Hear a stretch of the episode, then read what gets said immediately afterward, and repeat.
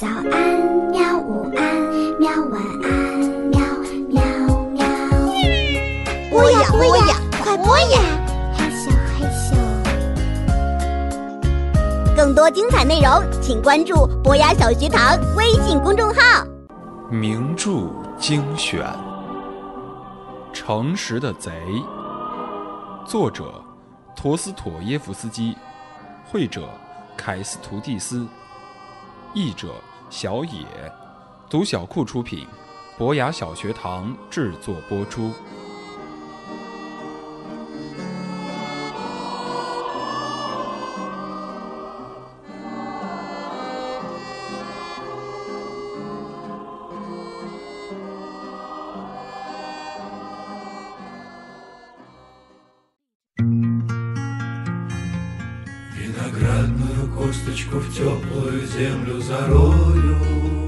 有一天黄昏啊，当我从外面回来，发现啊，利昂坐在我的旧柜子上，旁边放着那个红格子小包袱，手中啊还拿着一本颠倒的书，哼，是临时向房东老太太借来装样子的。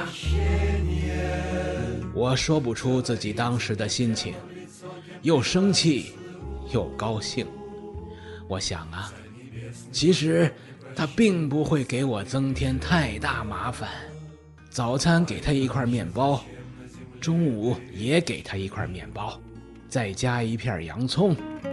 晚上也是面包、洋葱，再加一点啤酒。偶尔能再来一碗白菜汤。那简直就太棒了。不过，如果他继续要喝白兰地和伏特加酒，我可是要破产了。所以呢，我决定和他谈条件，答应他可以先住下来，但是要他戒掉喝酒，并且出去找一份工作。我下定决心要让他振作起来。然后共同生活在一起，这样的决定啊，使我也变得更有勇气活下去。因为自从失业以后啊，我渐渐也找不到活下去的力量了。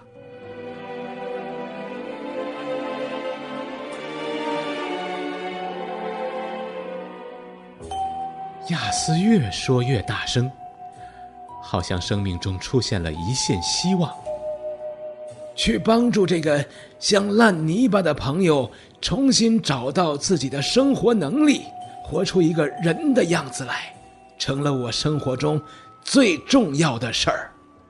我仔细观察他的行为，想看看他有没有什么长处，然后鼓励他去找份工作。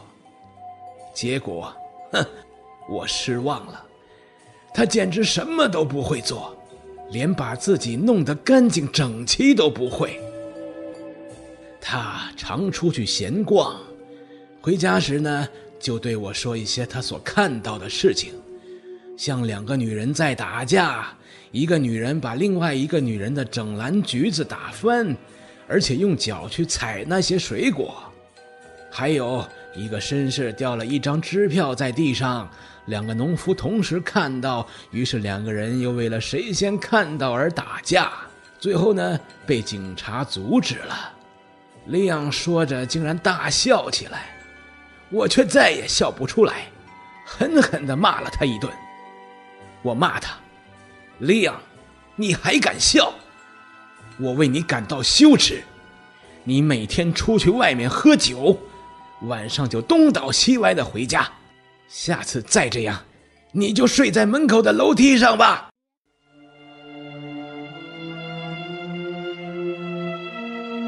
我从来没有发过那么大的脾气，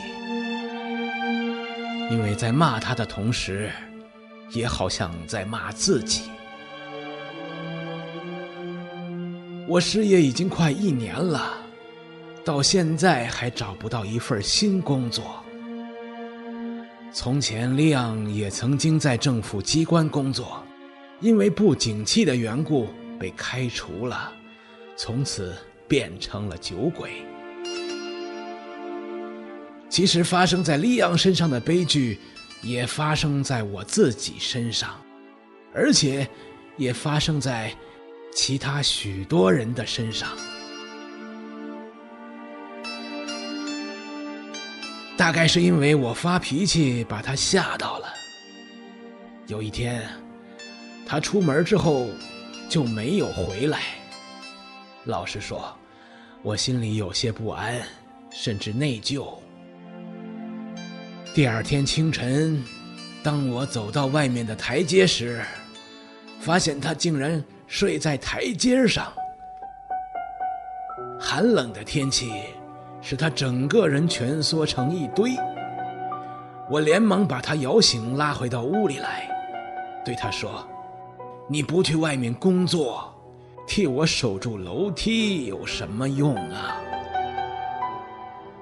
李昂知道我不再怪他，就笑了。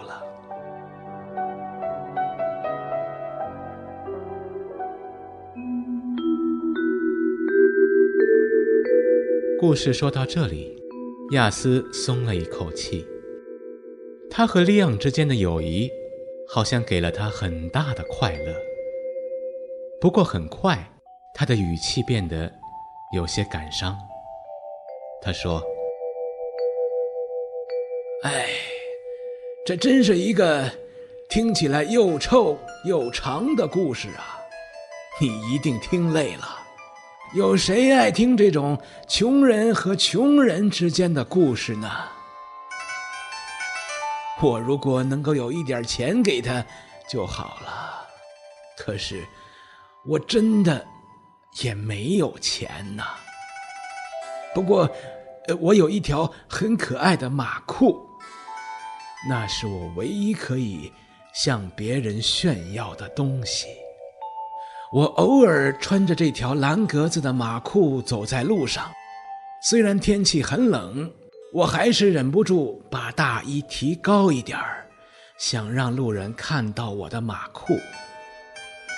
或许我身上的旧大衣和这条高雅的马裤太不配了，所以许多路人都会忍不住多看我一眼。原来这条马裤啊。是一个进城的乡村绅士定做的，可惜做得太窄了，最后才落到我身上。我曾经想把这条马裤拿到市场卖掉，至少可以换十五卢布，但最后还是舍不得，当成宝贝一样放在衣柜里。利昂已经有好几天没有喝到一滴酒，整个脸都扁了下来，眼睛也都下垂，好像已经失去生存下去的意志了。我想，也许趁机把喝酒的习惯改掉，对他来说，并不是坏事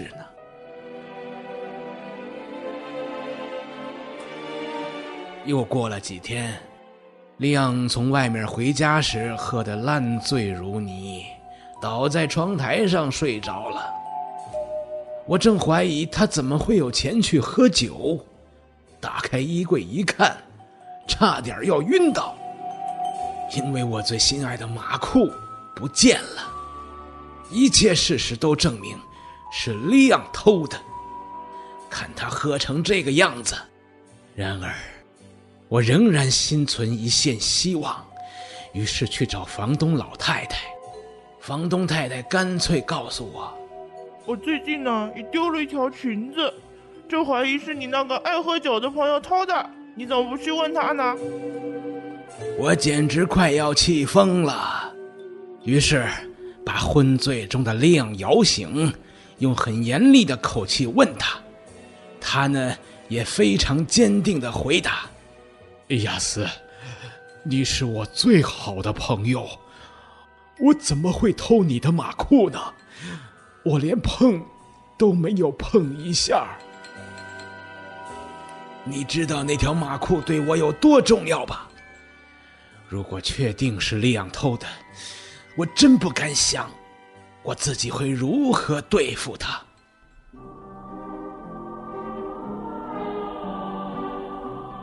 诚实的贼。作者：陀思妥耶夫斯基，绘者：凯斯图蒂斯，译者：小野，读小库出品，博雅小学堂制作播出。